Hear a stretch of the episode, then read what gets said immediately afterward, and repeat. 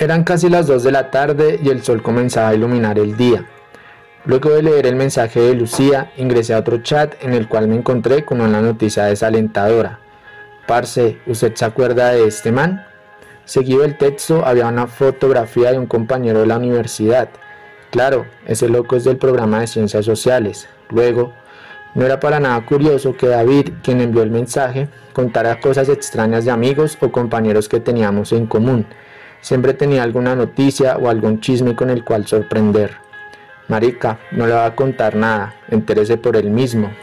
Envió una fotografía donde se observaba el perfil de Facebook del compañero y un texto publicado ese mismo día. En resumen, decía que le habían diagnosticado SIDA.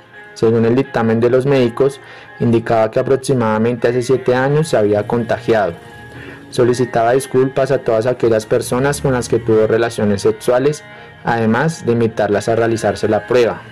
Centró mucho las disculpas hacia su pareja. En sus palabras se sentía su arrepentimiento, además de su tristeza. Se resaltaba su impotencia, no tanto hacia el perder la vida, sino hacia el dolor y el miedo que logra causar el hecho a las personas con quien tuvo relaciones. Sus letras se impregnaban de culpa al creer que fue un acto irresponsable de su parte, pero sobre todo de angustia y desesperación al no poder hacer nada para remediar su error. No logré decir nada al respecto en ese preciso instante. En lo único que pensaba era en la facilidad con la que una persona puede llegar a contagiarse. No hace falta ser un promiscuo o tener una postura libertaria y natural hacia la forma en que tiene sexo para ello.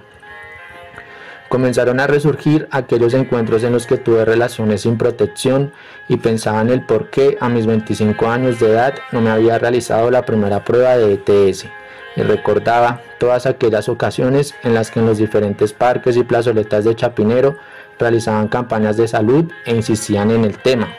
No, señorita, gracias, fueron siempre mis palabras.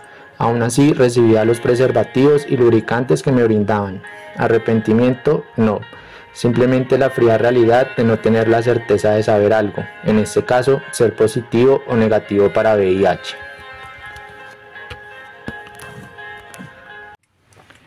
Eh, bueno, esperamos la historia haya sido de tu agrado.